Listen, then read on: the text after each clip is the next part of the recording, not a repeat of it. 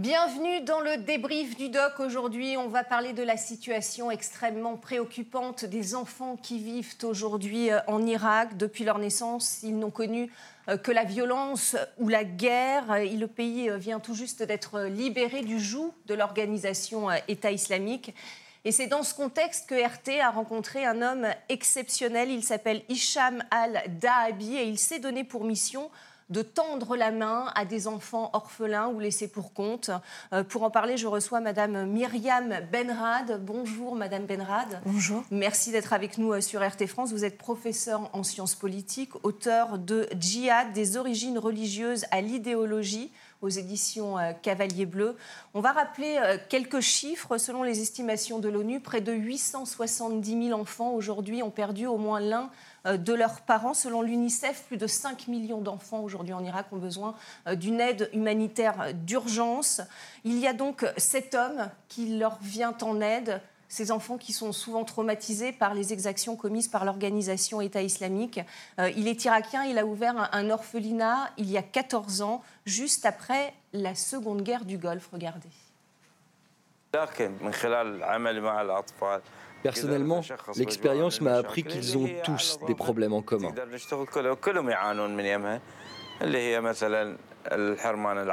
Par exemple, le manque d'affection, l'absence de parents ou de précepteurs, ou bien encore des violences physiques ou sexuelles. Au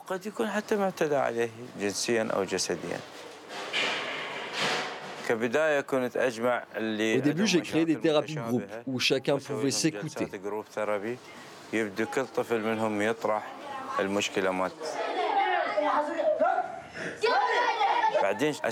Puis, progressivement, nous avons mis en place des scénettes, des spectacles, des petits films, où leurs problèmes finissaient tous par être résolus. Qui parmi vous sont Mohamed et Ali Shakir?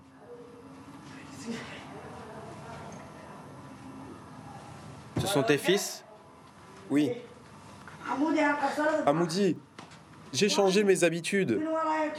Je ne boirai plus. Je vais vous ramener à la maison. Vous pouvez compter sur moi. Venez ici, mes garçons.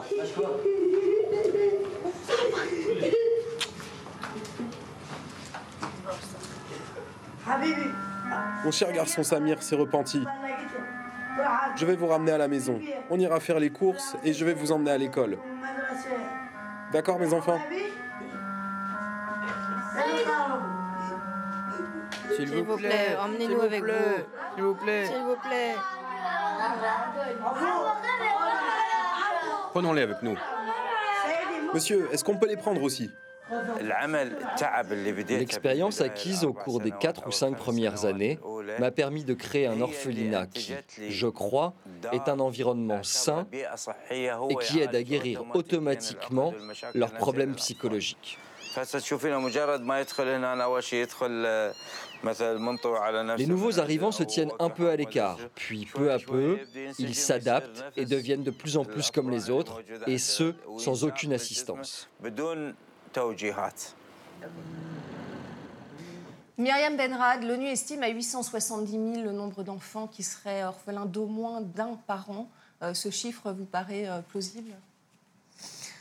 Mon avis, on est bien en deçà euh, de la réalité parce que les données irakiennes sont beaucoup plus, enfin, donnent des chiffres beaucoup plus élevés, donc on doit être à peu près à mi-chemin, mais enfin, on est certainement au-delà du million d'enfants qui, en effet, ont perdu soit un de leurs parents, euh, ou se retrouvent en situation de précarité. Parce que certains n'ont pas nécessairement perdu euh, euh, leurs parents, mais enfin les parents sont incapables dans certains cas de s'occuper d'eux, de leur apporter ce dont ils ont besoin. Donc on a un vrai souci au niveau de la question de l'enfance en Irak, que ce soit du côté des orphelins ou des enfants qui n'ont pas accès au minimum de bien-être, à l'éducation, à l'école et qui pour le coup ne sont pas pris en charge. Alors ce sont des enfants qui n'ont connu que la violence ou la guerre, hein, de l'embargo à l'invasion américaine, puis celle de l'organisation euh, État islamique. Ils n'ont connu euh, euh, finalement que la violence. Est-ce que dans ces conditions, on peut grandir en tant qu'enfant, selon vous? Alors ça c'est important la question générationnelle parce qu'évidemment, bon, cette génération, ces enfants qu'on voit dans le documentaire, ce sont des enfants qui pour le coup ont grandi sous occupation américaine. Donc ils ont fait l'expérience déjà d'une grande violence en 2003 avec, à partir de 2003 avec la chute du régime. Ils étaient en bas âge. Certains n'étaient d'ailleurs pas nés. Et euh, donc, ils ont grandi dans un environnement euh, chaotique, hein, parce que c'est quand même euh, une décennie d'occupation étrangère qui a détruit la société irakienne, qui était déjà par ailleurs fragilisée, comme vous l'avez justement dit, par l'embargo, par une autre décennie de sanctions qui avait précédé. Et on peut même aller plus loin par la guerre contre l'Iran aussi, parce qu'il y a eu huit ans de guerre dans les années 80. Donc on a sur plusieurs générations une dislocation de la société irakienne et plusieurs générations d'enfants qui ont été traumatisés, qui ont été élevés dans la violence. Alors quand je dis traumatisés, certains malheureusement sont tombés dans cette violence, deviennent les acteurs de, de, cette destruction. Avec une gradation en plus de plus en plus euh, violente, l'organisation État islamique et toutes ces exactions qui ont été commises, euh, dont ils ont été témoins de l'extérieur ou de l'intérieur. Oui, alors le dernier épisode, c'est vrai que c'est l'État islamique, c'est la prise de contrôle d'un certain nombre de villes, d'un territoire, enfin c'était à peu près 40% du territoire irakien qui a été pris en, en, en joue par l'État islamique, donc en 2014. On a eu trois ans de campagne militaire pour reprendre à ce groupe ces territoires. Il faut préciser qu'il n'est pas défait. Hein. Les djihadistes sont toujours présents sur le terrain. Ils sont simplement retournés à la clandestinité, à la guérilla. Donc le, problème en fait de la violence, euh, si vous voulez, structurelle qui mine l'Irak n'est pas euh, résolu. Euh, mais il est vrai qu'il y a une socialisation et surtout la violence est la norme. Hein. Il y a une banalisation. Donc là, ce qu'on voit dans le reportage, très clairement, c'est que l'orphelinat, ce lieu en fait, par ailleurs, qui est un lieu finalement d'une très grande tristesse parce que c'est quand même des enfants qui ont tout perdu, bah, devient euh, euh, un espace de resocialisation, de reconstruction du lien entre des enfants qui, euh, à l'extérieur, en fait, risqueraient leur vie et, comme vous le dites, qui ont été soit témoins, soit victimes d'exactions eux-mêmes. Dans, dans, cet orphelinat, il y a 39 enfants actuellement. Depuis son ouverture, cet orphelinat a accueilli 150 enfants. ce sont des enfants qui réapprennent à vivre grâce à cet homme que l'on voit derrière vous. Euh, souvent des femmes même, ils ne sont pas forcément orphelins, vous l'avez dit, ils ont encore un parent. Souvent, ce sont des femmes seules qui, n'ont plus de mari à cause de la guerre. Euh, ces femmes sont obligées de, donner leur enfant, de le laisser euh, parce qu'elles veulent se remarier. C'est le poids des, coutumes, le poids de la religion qui joue à ce moment-là oui, alors il y, a un problème de veuve en Irak, en fait, depuis la guerre contre l'Iran. C'est pour ça que je dis qu'il faut vraiment considérer ces questions sur le temps long. Le problème des veuves, euh, il s'est posé après la guerre contre l'Iran parce que beaucoup de soldats, d'hommes qui avaient été mobilisés sont morts au front. Il s'est accentué avec la, période avec la guerre du Golfe et la période d'embargo et euh, a pris une dimension nouvelle avec, euh, comme je l'ai dit, la période d'occupation américaine. Bon, alors ces femmes se retrouvent sans le sou, sans rien, parfois même bon, reniées par leur communauté, par leur famille, hein, c'est très compliqué. Il y a, comme je l'ai dit, il y a une destruction de la société vraiment en profondeur. Euh, certaines tentent de se remarier et évidemment, euh, oui, les enfants bon, bah, doivent être confiés dans certains cas. Euh, et surtout, ce qui est important ici, c'est que l'État ne remplit pas ses fonctions. Hein. L'État qui, est absent. Voilà, l'État est absent parce que si vous voulez, cette, cette orphelinat, ça devrait être quand même aussi prise en charge par l'État. Je ne sais pas à quel point d'ailleurs le gouvernement irakien soutient cette initiative, mais on voit qu'il y a la société civile, que les communautés, les solidarités finalement local se substitue à un manque d'État. Et c'est ça qui est très important. On ne peut pas reconstruire une société si l'État ne s'implique pas. Et, c'est là que le bas blesse. Alors beaucoup de, ces enfants que l'on voit dans, ce reportage sont originaires de, Fallujah même si on a vu aussi, euh, il y a un réfugié euh, qui vient de, Syrie, mais la plupart viennent de Fallujah. C'est une ville au centre de l'Irak, euh, dans ce fameux triangle sunnite qui était à, l'époque hostile à, l'invasion américaine. Fallujah, donc, où ces enfants ont vécu le joug particulièrement euh, violent de l'organisation État islamique. Cette ville était même euh, euh, favorable au départ, en tout cas, à l'installation de l'organisation État islamique. On va regarder le, parcours d'un de ses enfants. Il s'appelle Naïf, il a, il a 13 ans, regardez. Lorsque les manifestations et les troubles ont commencé, Daesh est venu et ils ont occupé Fallujah. Mon père est mort avant l'arrivée de Daesh nous ne pouvions pas rester là parce qu'ils enlevaient les enfants pour leur attacher des explosifs. Il y a un pont appelé Hadid sous leur contrôle. Contrôlé par l'État islamique Oui, ils mettent des vestes d'explosifs sur les enfants sous ce pont. Quand j'ai vu ces gens pour la première fois, j'ai cru que c'était un gang, mais ensuite j'ai vu leurs armes. J'ai compris qu'ils faisaient partie de Daesh. J'ai réussi à regarder de plus près l'un d'entre eux. Il avait une longue barbe, puis j'ai vu les autres. T'as vu l'enfant? Quel âge il avait? À peu près de cette taille-là. Je t'ai pris au mot. On t'a pris. Et voilà, je t'ai pris. Monsieur Samir, Nous avons tous fait une erreur dans la phrase à propos de la poule. Au lieu de mettre la poule est entrée dans la cage, il fallait écrire le coq est entré dans la cage.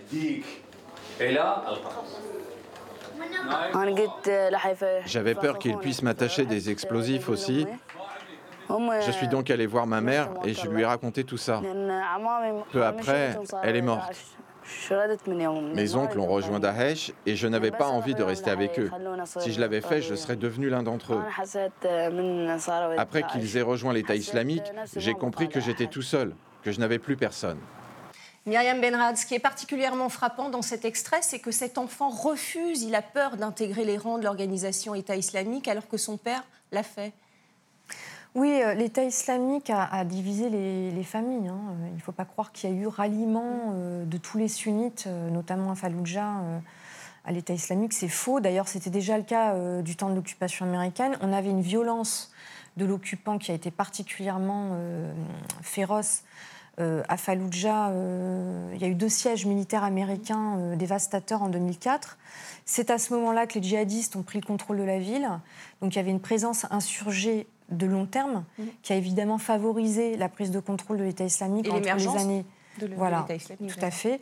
Bah, bah, beaucoup euh, des, membres ont fait leurs armes dès les années 2000 euh, à Fallujah. Fallujah, c'est vraiment un, un, bastion historique de cette insurrection sunnite. Mais ça ne veut pas dire que tous les sunnites ont rejoint le groupe. Parce qu'en fait, dès cette époque, alors qu'ils euh, dénonçaient déjà l'occupation américaine, beaucoup euh, dénonçaient également la présence djihadiste, les exactions. Il le décrit très bien, le fait que l'organisation État islamique, notamment à partir de 2006, va finalement prendre en otage un certain nombre d'habitants.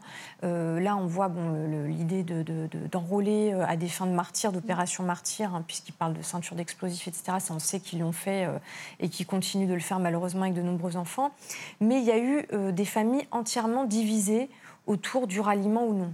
Et ce qui est quand même intéressant, c'est qu'on voit que cet enfant, il a une conscience politique finalement à un jeune âge qui est très développée parce qu'il a refusé. Il a refusé la violence. Il a refusé la violence, il a refusé les djihadistes, il a refusé le combat, il avait d'autres aspirations qui euh, lui sont euh, finalement qui sont réalisées à travers cette, cet espace que l'orphelinat offre avec d'autres enfants. Est-ce qu'on connaît le, le nombre d'enfants qui ont été enrôlés de force dans l'organisation État islamique? Nous, on n'a pas de chiffre exact, euh, c'est très difficile. Bon, on, recense les opérations, les attentats suicides, les opérations martyrs. on peut avoir une idée euh, du nombre d'enfants qui euh, ont été mobilisés, mais en réalité, il n'y a pas de statistiques arrêtées. Mais il est vrai que, surtout vers la fin, en tout cas, au cours des deux dernières années, dans la mesure où beaucoup d'hommes sont tombés au combat sur fond de frappes aériennes américaines, et puis vu la violence des combats qui ont opposé les djihadistes aux forces irakiennes, il est vrai que l'organisation a enrôlé beaucoup d'enfants, mais des femmes aussi. Hein, toutes les ressources humaines sont devenues finalement exploitables euh, alors que euh, l'organisation djihadiste était, euh, était en, difficulté sur le terrain. Alors ces enfants ont vu l'horreur, ils ont vu des, décapitations, ils ont vu des, exactions commises par, par ces membres de l'organisation État islamique. Comment est-ce qu'on on peut se relever de, cela? Même un adulte aurait du mal à revenir de ça? On n'a pas de, je dirais, il n'y a pas de modèle. Hein. Il y a des enfants qui sont traumatisés, euh, sans doute pour le restant de leur jour. D'ailleurs, ce, qui est intéressant, c'est qu'on voit que M. Hicham euh, a un peu de manière ad hoc développé des thérapies, il essaie de les prendre en charge. Bon, mais c'est là qu'on voit que le bas blesse parce que c'est quand même, il occupe plusieurs fonctions cet homme. Et puis finalement aussi se substitue euh, au père, à la figure du père, à la figure parentale. Bon, mais bon, en même temps, c'est quand même source d'optimisme parce qu'on voit qu'il y a une mobilisation de la société irakienne justement pour offrir à la nouvelle génération un autre horizon, un, espoir renouvelé, enfin une, projection vers l'avenir que certains n'avaient plus. Euh, et, bon, ces enfants, certains s'en sortiront, d'autres, il est difficile de le dire, euh, parce que comme je l'ai dit, le, problème c'est que cette, orphelinat, c'est un micro-théâtre euh, de, retour à la vie. Mais à l'extérieur, la menace, les dangers sont, omniprésents. on a l'impression d'être complètement hors du temps finalement dans, cet orphelinat où il y a beaucoup d'amour. Il y a d'ailleurs les, enfants en parlent eux-mêmes, on les voit. Euh, ils vont beaucoup vers, vers, Hicham, qui leur apporte, qui leur apporte beaucoup d'affection. Euh, quand ils sortent, ces enfants, euh, parce qu'ils ne restent pas tous dans cet orphelinat, comment est-ce que la vie se présente pour eux? Est-ce qu'ils retournent à la rue? Est-ce que, Quelles sont les opportunités pour eux? Bah, je pense que l'idée, euh, de toute façon, de ce projet d'orphelinat et de tout ce qui s'y passe, c'est de leur donner une opportunité une fois, euh, une fois plus grand, et, donc euh, du travail, bon, construire une famille, hein, parce que c'est un pays où, évidemment, un jeune homme va avoir pour aspiration de se construire aussi au plan personnel. Là, il n'y a que des garçons, d'ailleurs. Hein. Il, il, y a aussi des filles hein, qui ont subi tous ces traumatismes. Oui, et puis bon, alors le, la question, est-ce qu'il y a vraiment une question du genre? Parce que la problématique est la même chez les filles, hein, euh, au niveau des traumatismes. Il y a, il y a des, associations qui s'en occupent plus particulièrement, vous pensez Oui, oui, euh, des associations de femmes notamment. Bon, il y a une prise en charge aussi par beaucoup d'ONG. Mais euh, pour revenir à la question de la bienveillance, bon, oui, ils ont besoin évidemment d'affection. Il y a, il y a il y a un besoin de recréer du lien. Euh, bon, euh, je pense quand même qu'on voit des choses très euh, touchantes dans ce reportage. La figure du chat, mm. il recueille des petits chatons dont, la mère a été tuée. Il s'identifie finalement à ces petits chatons. Il, bon, c'est un très beau reportage qui fait voir autre chose. Hein, et surtout qui redonne de l'espoir dans un pays, comme je l'ai dit, ravagé par la guerre, où la violence à l'extérieur est la norme. Donc euh, je pense qu'aussi l'idée de cet homme, c'est de, faire en sorte aussi qu'une fois dehors, et eh bien évidemment, ils ne, deviennent pas euh, euh, des proies pour les milices ou pour les djihadistes. Alors ces, enfants le disent dans ce reportage, ils avaient un rêve, c'était d'aller à l'école. cet orphelinat leur offre cette possibilité d'apprendre et d'acquérir du savoir. Cours, un cours d'histoire leur est donné d'ailleurs, regardez. Allez ouvrir vos manuels d'histoire et parlez-moi de Saddam Hussein. Saddam était-il un homme bon, aimé de tous? Non, si c'était le cas, de telles choses ne se seraient pas produites dans notre pays. D'abord, il nous a entraînés dans des guerres. Avec Daesh? Non, c'était la guerre contre l'Iran qui a duré 8 ans, puis il a envahi le Koweït en 91. Pourquoi est-ce qu'il a attaqué le Koweït il a dit que c'était pour euh, défendre les provinces irakiennes, mais en réalité, il voulait effrayer les pays du Golfe. Et puis euh, les pays du Golfe, les États-Unis et le Royaume-Uni se sont ligués contre lui. Alors les gens ont soutenu Saddam Hussein Eh bien oui, il est arrivé au pouvoir par la force. C'est ça, par la force. Aux élections, Saddam était le seul candidat. Imaginez un bulletin de vote où il n'y avait qu'un seul nom. Saddam, avec un choix, oui et non en dessous. Qui est-ce qui cochait non? Personne. Et s'il y avait d'autres candidats? Ils ont été massacrés avec euh, tout leur clan. Mais qui le soutenait? On dit que c'était les Américains. Et comment est-ce qu'ils l'ont connu? C'était leur agent, et ils l'ont aidé à réaliser un coup d'État. Il était un agent américain? Oui. Vous avez dit que Saddam a été appuyé par les Américains au début. Alors pourquoi est-ce qu'ils l'ont renversé finalement? Il a arrêté d'agir dans leur intérêt. Il ne leur obéissait plus? Ils ont déclaré qu'il avait des armes chimiques et l'ont utilisé comme prétexte pour commencer la guerre. Donc Saddam avait vraiment des armes chimiques ou pas? Non, il ne les avait pas. Alors ces, enfants qui apprennent euh, justement qui était Saddam Hussein, que les Américains ont, fait chuter en 2003, euh, ces enfants ont connu finalement euh, la période post-Saddam Hussein. Ils apprennent euh, que cette violence aussi avait cours sous le régime de Saddam Hussein. Oui, alors c'est vraiment la jeune génération, comme je l'ai dit, hein, qui est née, qui a grandi sous occupation américaine. Donc bon, les seules choses ou les seuls faits qu'ils ont hérités de cette période bassiste, c'est ce que leurs parents ou leurs proches ou leur communauté leur a transmis. Donc là, il y a tout un effort qui est fait de retour sur le régime, hein, ce qui était le régime, sur cet héritage. Bon, d'ailleurs, c'est intéressant de voir la manière dont il est décrit, ce régime, parce que euh, au fur et à mesure de l'évolution du temps, bon, 15 ans après euh, la chute euh, de Saddam Hussein, on voit que le, narratif n'est pas le même. Hein. Ce n'était pas tout à fait la même histoire qu'on entendait à une autre époque. Bon, mais ce qui est intéressant, c'est de voir à quel point ces décennies euh, de, règne euh, de Saddam Hussein en Irak ont laissé une empreinte profonde sur la société. Qui ont été extrêmement sanglantes également, en tout cas envers la, communauté chiite. Euh, ce qui est frappant également chez ces enfants, c'est qu'il n'y a pas ce clivage sunnite-chiite qui était particulièrement présent en Irak. Oui, alors bon, il y a, je pense qu'il y a un rejet du communautarisme qu'on a d'ailleurs sur, surdéterminé, parce que c'est vrai qu'on a tendance à lire l'Irak depuis maintenant 15 ans aussi à travers des catégories exclusivement communautaires. Euh, la violence, elle touche tous les Irakiens. Bon, d'ailleurs, ce qui est intéressant aussi dans ce reportage, c'est de voir que cette euh, violence djihadiste, elle s'est déployée essentiellement contre des sunnites. Euh, bon, les, membres euh, de la famille de certains enfants ont été euh, supprimés, liquidés. il y a eu énormément d'exactions dans les provinces sunnites qui ont été prises par les djihadistes. Donc c'est pas le prisme communautaire, il peut pas suffire à analyser cette violence structurelle. D'ailleurs, j'aimerais rajouter une chose. La violence du régime de Saddam Hussein, elle touchait aussi toute la société. Elle n'était pas exclusivement réservée aux chiites.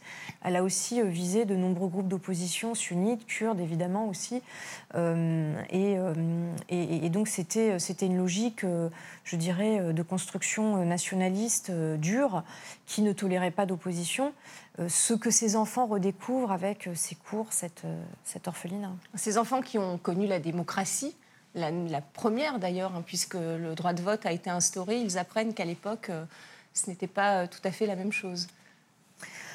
Oui, alors ils apprennent la démocratie, il faut quand même prendre des pincettes parce que évidemment, bon, euh, là, on essaie de rapporter le processus politique qui a suivi la chute du régime à la figure de Saddam Hussein et ce qui était le régime bassiste, mais en même temps, enfin, ce processus démocratique, c'est quand même largement une catastrophe. les élections se sont toujours déroulées dans un climat de grande violence. Les euh, partis euh, qui se sont imposés ne sont pas vraiment des partis reconnus par la population. Il y a vraiment un rejet des élites qui ont été mises en place justement euh, à partir de 2003 hein, après les sous, voilà, sous tutelle américaine. C'est des élites qui sont corrompues, qui ne sont pas réputées représentatives. Les dernières élections, bon, on espérait, qui ont eu lieu au mois de mai, on espérait une mise à plat du système, ça ne va pas vraiment se produire. On a vu l'émergence de, de partis anti-système d'ailleurs, un peu comme en Europe.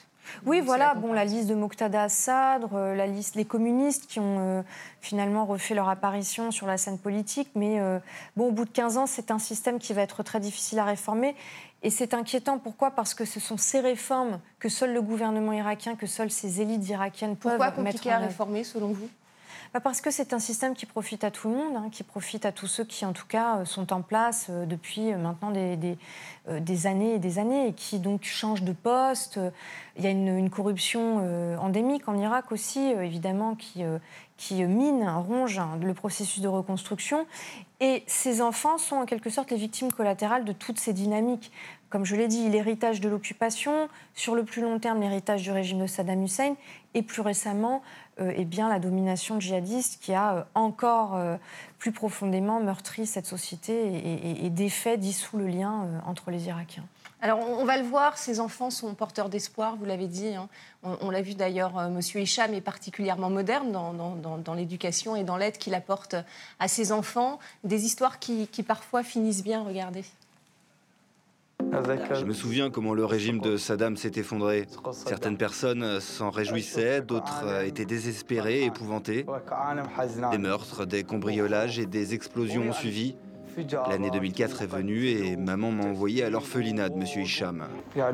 Ma mère n'avait pas le choix. Tout d'abord, la vie était difficile. Après le renversement de Saddam, elle est devenue encore plus difficile et ma mère ne pouvait pas me nourrir. J'étais trop petit pour le comprendre et j'étais attaché à ma mère. J'avais peur, mais M. Hicham a commencé à changer ma vie, tandis qu'il y avait des meurtres tous les jours hors des murs de l'orphelinat. Peu à peu, il a cultivé chez moi un sentiment de sécurité. Il était à la fois un père et une mère pour moi, alors que j'avais déjà une mère. Mais j'ai reçu plus d'amour et de tendresse de lui que de ma mère. Je suis allé à l'école grâce à lui. Je n'y étais jamais allé auparavant. Je souhaite que chaque enfant en Irak puisse avoir un père comme Hicham al-Daïbi.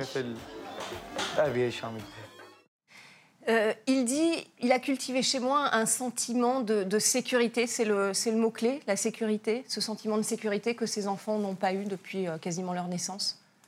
Bah, Qu'ils n'ont pas eu depuis leur naissance, en réalité. Hein, si, euh, je ne sais pas quel âge euh, a exactement. 25 ans. 25 ans. Bon, il était né avant la, chute du régime. Enfin, il a connu quand même sans doute la fin de l'embargo. Donc, euh, l'insécurité était déjà partout.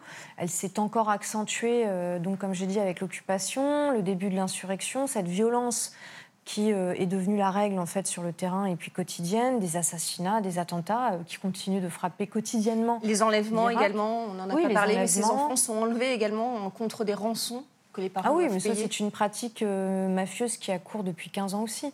Comme je l'ai dit, toute la société s'est vraiment disloquée après la chute du régime. C'est aussi le problème de ces guerres, de ces changements de régime qu'on enclenche avec beaucoup de belles promesses, hein, parce qu'on leur avait promis la liberté quand même en 2003.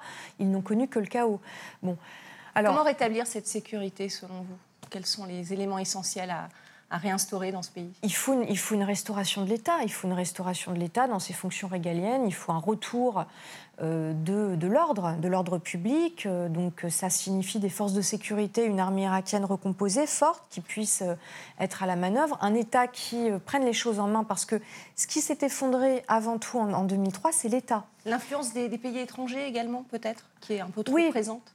Oui, alors bon, de toute façon, il y a une déstabilisation aujourd'hui de long terme. Hein. D'abord, comme je l'ai dit, l'intervention militaire américaine catastrophique, l'occupation catastrophique, les ingérences régionales. Donc on a un certain nombre de pays euh, voisins de l'Irak qui n'aspirent pas à voir l'Irak retrouver euh, son poids euh, passé, parce qu'il faut dire que l'Irak a été un poids lourd au Moyen-Orient pendant quand même très longtemps. La menace de l'organisation État islamique est toujours présente selon vous? Oui, ils sont toujours là. Ils sont toujours là. Ils sont, ils sont revenus à la clandestinité, ils se cachent, ils procèdent, comme je l'ai dit, par opération de guérilla de manière plus diffuse sur le territoire, mais il y a des attentats quotidiennement, il y a des enlèvements de policiers, des assassinats de soldats. Euh, donc rien n'est réglé sur le plan sécuritaire. C'est bien pour ça que je dis qu'il faut faire attention quand même aussi à, ne pas extrapoler ce qu'on voit dans le reportage. C'est un micro-espace euh, de sécurité, de bien-être, de bienveillance, etc., euh, que cet homme et d'autres essaient de recréer, mais à l'extérieur, c'est le chaos. Euh, en tout cas, nulle part la sécurité n'est assurée. Et de ce point de vue, je le répète, il faut que l'État irakien revienne. Il faut, on a un besoin d'institutions euh, fortes en Irak. C'est la fin de ce débrief du doc. Merci euh, Myriam Benra d'avoir répondu à nos questions sur RT France. Je rappelle le titre de votre livre, Djihad des origines religieuses à l'idéologie aux éditions Cavalier Bleu. Euh, restez avec nous sur RT France. Le débrief du doc est également à retrouver euh, sur rtfrance.tv. Monsieur Hicham et les orphelins euh, de Bagdad, donc à voir également sur notre site internet. Merci de votre fidélité sur RT France.